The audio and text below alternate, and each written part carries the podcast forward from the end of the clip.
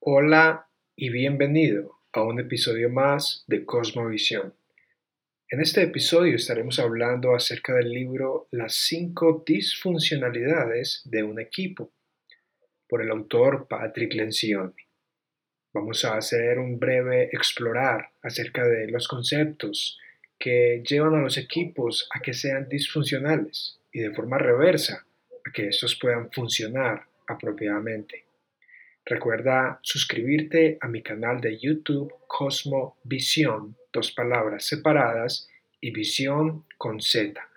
También visita Spotify u otros canales de podcast y bienvenido. Recuerda que este episodio no ha sido grabado en un estudio de grabación. Patrick Lencioni nos trae el libro Las cinco disfuncionalidades de los equipos de trabajo.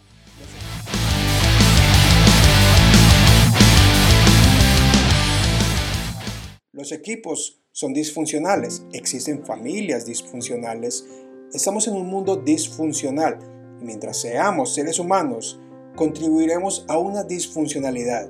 Así que este libro nos hace conscientes.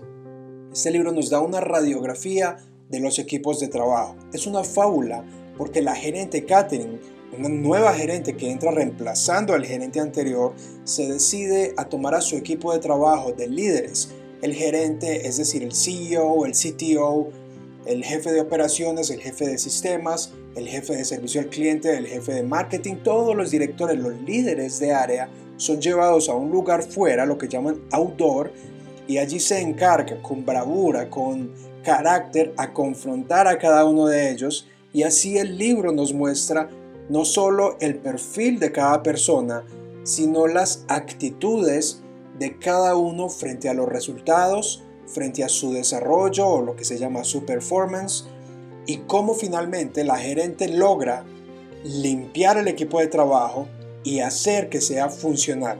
El autor entonces, basado en su experiencia, ofrece cinco secciones que son como una pirámide y esta pirámide son cinco elementos, cinco aspectos importantes que contribuyen a que un equipo de trabajo sea funcional o disfuncional. El autor entonces terminó de escribir este libro en el año 2001 y para los que recuerdan, en aquel entonces hubo un ataque del 11 de septiembre a los Estados Unidos. El autor se impactó muchísimo al ver cómo se movían para allá y para acá y cómo esa dinámica del equipo de bomberos lo, eh, contribuyó a salvar tantas vidas en aquel entonces. Sobre eso, el autor nos dice que en profesiones de servicios de emergencia como esta, es decir, como los bomberos y, rescate, los miembros viven y trabajan juntos desarrollando enlaces de confianza que solo pueden competir con los lazos de una familia. Esto les permite adentrarse en debates enfocados y sin filtro acerca del curso de acción que deben tomar cuando cada segundo es oro. Como resultado son capaces de comprometerse rápidamente a decisiones sin ambigüedad, bajo las circunstancias más peligrosas, cuando la mayoría de los seres humanos demandarían mucha más información antes de actuar. Esta frase del autor encapsula lo que él va a proceder a enseñar y una de las expresiones claves es la confianza, los debates sin filtro, el enfoque, la ambigüedad, la información y la acción. Veamos. A modo de introducción entonces, el autor nos dice algo sencillo y voy a dar algunas citas que he extraído de mi lectura personal para compartirlas contigo. Y no olvides darle clic a suscribirte y de esta manera me apoyas y contribuyes conmigo para seguir creando contenido que pueda ser educativo, que pueda ser edificante y que pueda contribuir, como lo he dicho, y ayudar al aprendizaje. En la introducción nos dice, si logras como líder que la gente en una organización pueda remar en la misma dirección, podrías dominar cualquier industria, en cualquier mercado, contra cualquier competidor, a cualquier hora. Él dice, Suena fácil, pero no es fácil aplicarlo. En un mundo ideal, esto sería lo que cada líder o organización le apuntaría, que todo el mundo reme hacia la misma dirección. Pero luego a hablar qué sucede cuando por medio de esta fábula la líder Catherine se lleva a su equipo de trabajo y parece que cada uno de los miembros está remando en una dirección diferente. Es como si cada miembro del equipo tuviera dentro de sí implantada una visión distinta. Continúa diciendo, el hecho que sigue presente en los equipos es que debido a que estos se componen de seres humanos imperfectos, los equipos son inherentemente disfuncionales. Me gusta eso porque habla de una realidad. No habla de una utopía y no habla de una perfección. Habla de una realidad. Mientras los equipos se compongan por seres humanos, las organizaciones, los estados, las familias, todo, habrá disfuncionalidad. Pero eso no significa que no se quiera y que no se trabaje en que cada miembro pueda remar hacia la misma dirección. Construir un equipo fuerte es tanto como posible y tremendamente sencillo. De nuevo, hacer remar a todo el mundo a la misma dirección, pero dolorosamente difícil. De nuevo, es muy franco y muy honesto al decir. Entonces, mientras la CEO, la gerente, se lleva al equipo de trabajo a una actividad outdoor, a una actividad fuera de la oficina, cada uno de los miembros tiene la oportunidad de participar a medida que ella le hace preguntas. En ocasiones se ponen calientes estas conversaciones un poco ofensivas y fuertes, pero ahí es donde yace el elemento de confianza del que habla el autor.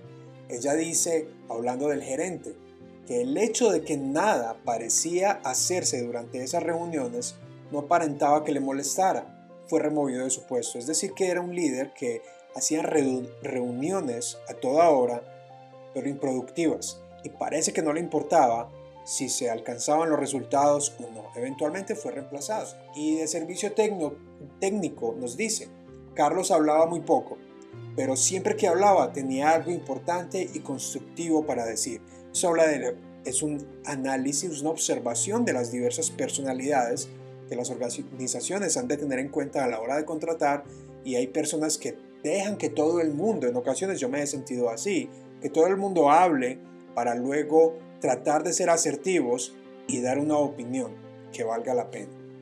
Sobre el jefe de finanzas dice, Jan era rigurosa en el detalle, se enorgullecía de su conocimiento de la industria y trataba el dinero de la compañía como si fuera el suyo.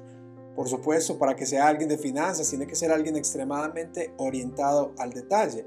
Y eso significa que tenía un gran sentido de pertenencia pues administraba lo que era de su patrón como si fuera suyo propio. El jefe de operaciones dice, la mayoría de sus responsabilidades estaban en espera, on hold, dándole a Nick poco tiempo significativo para trabajar en su día a día. Eso habla de los miembros que procrastinan, todo lo dejan en espera. Siempre sus proyectos están en espera y les toma una eternidad, les da dificultad sentarse a trabajar organizar su escritorio, organizar sus to-dos, sus tareas y ejecutarlas poquito a poco. En lugar de eso, tratan de hacer muchas cosas y cada una de esas tareas la dejan en espera. Es un ejercicio muy interesante y muy bueno que da un diagnóstico de cada miembro y finalmente le ayuda a la gerente a ver qué miembro realmente puede moldearse o formarse para que la visión de la organización sea implantada en él y puedan todos así remar en la misma dirección. El libro relata una conversación de Catherine con un miembro del equipo y esa conversación me parece divertida y muy buena. Ella dice, eh, mejor dicho, el otro miembro le dice a ella, Catherine, mira, sé que no debo decirte cómo debes hacer estas cosas, pero quizás podrías tratar de construir algunos puentes aquí antes de comenzar a dispararle a todo el mundo. Catherine le responde, honestamente aprecio tu interés en la compañía, dice Catherine, y en mí, y sé que tienes buenas intenciones para ambas cosas, pero basados en esta decisión, debo decir, y eso me encanta, que tus buenas intenciones están haciendo daño a la compañía en lugar de ayudarle. Dirigir bien organización no puede tener contento a todo el mundo, y creo que John Maxwell lo dice, la mejor manera de fracasar es querer tener contento a todo el mundo. Para ser un buen líder, para poder dirigir, en este caso, se arriesga Catherine a ofender a esa persona y decirle la realidad que las buenas intenciones no siempre traen buenos resultados y que a veces las buenas intenciones hacen más daño a la organización en lugar de que ayudarle. Ahora voy a dar algunas frases para concluir. Dice, no estamos funcionando como equipo, ella lo dice en la actividad outdoor. De hecho, somos demasiado disfuncionales. Realmente en los equipos de trabajo alguien tiene que decir las cosas. La pasividad, el quedarse callado y el no decir absolutamente nada, generalmente creo yo, típicamente hace más daño que contribuir. Pero la pregunta es, ¿por qué los miembros del equipo no hablan confiadamente delante del equipo de trabajo y su líder? Veamos.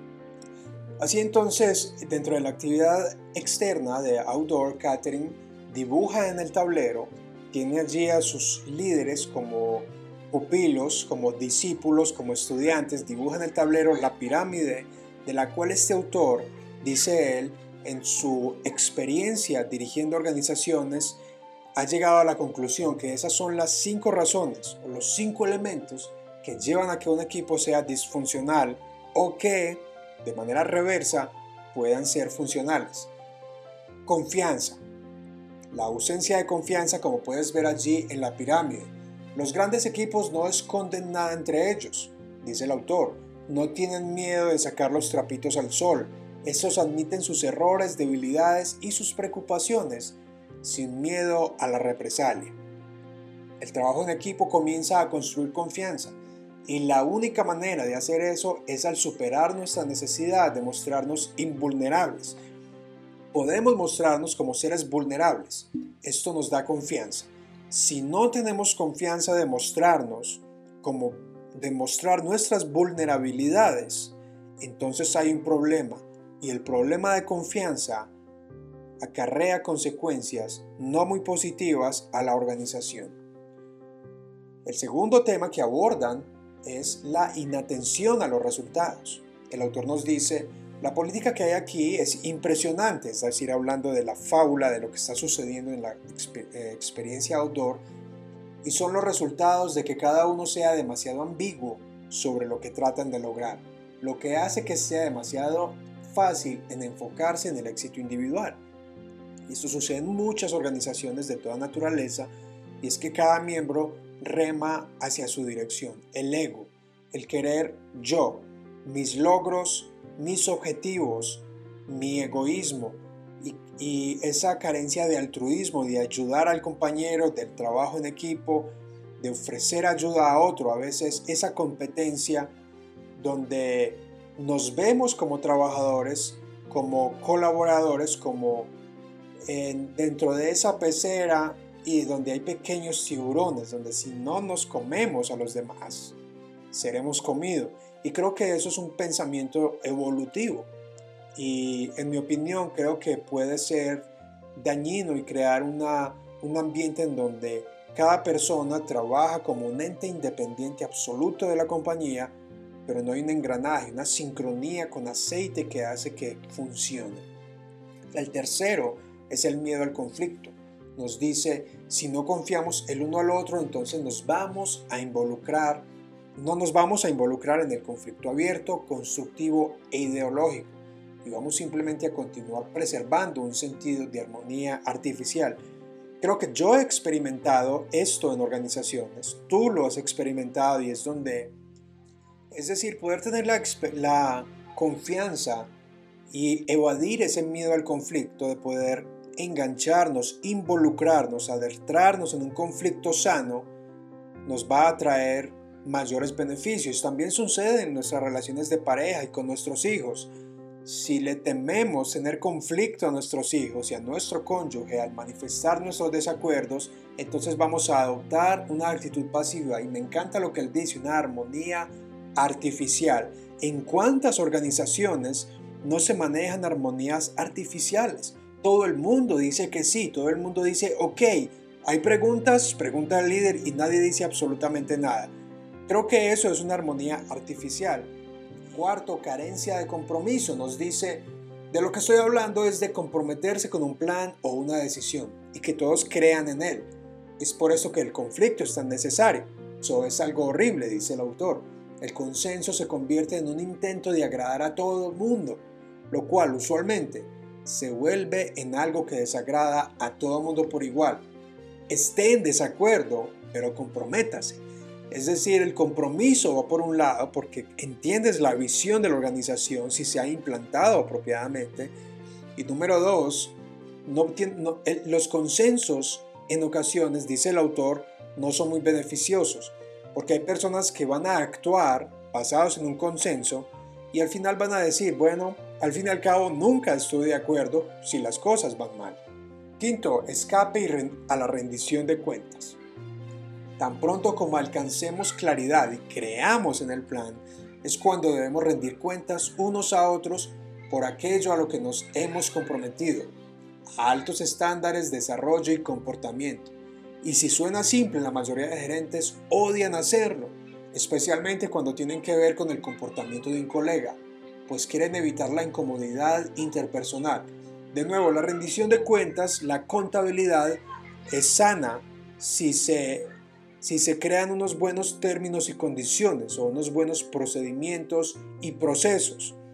Y la rendición de cuentas no tiene que ser algo negativo o algo a, a lo que hay que tenerse miedo, pero es algo que refuerza el compromiso y ayuda a cumplir con los tiempos de respuesta del alcance de las metas. Muchos gerentes tienen una gran visión y he trabajado con gente que tiene una gran visión para hacer negocios, para pensar en grande, para ver el cuadro global, para ver el bosque con todos los árboles frondosos, pero tienen miedo de enfrentar a un empleado corrupto, de enfrentar a un colaborador perezoso. No lo hacen porque tienen miedo a ese conflicto, a la incomodidad personal. Pero según el autor, esto hay que hacerlo. Uno, porque debe haber confianza. Dos, hay que llamar al compromiso. Y número tres, hay que cerrar esa brecha del ego personal.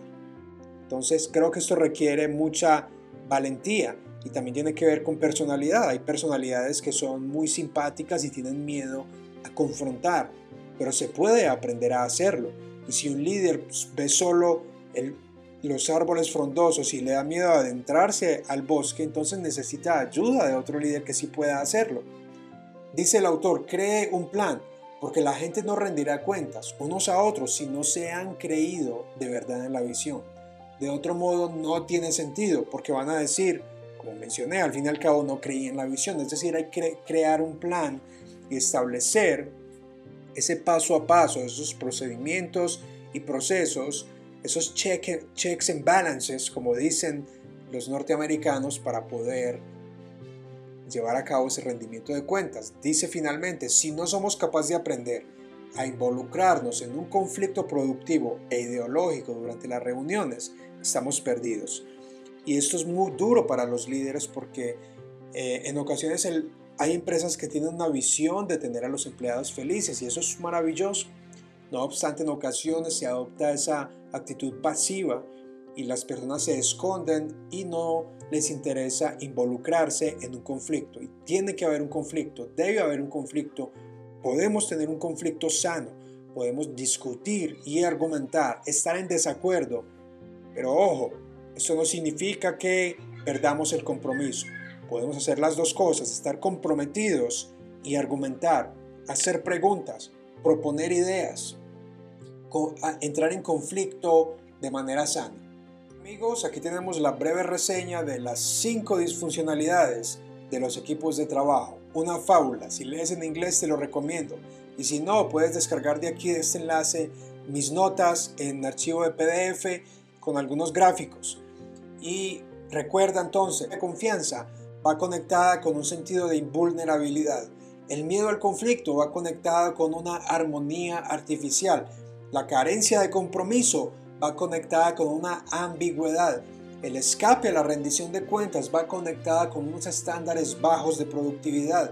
Y la inatención a los resultados va conectada con el estatus personal y el ego.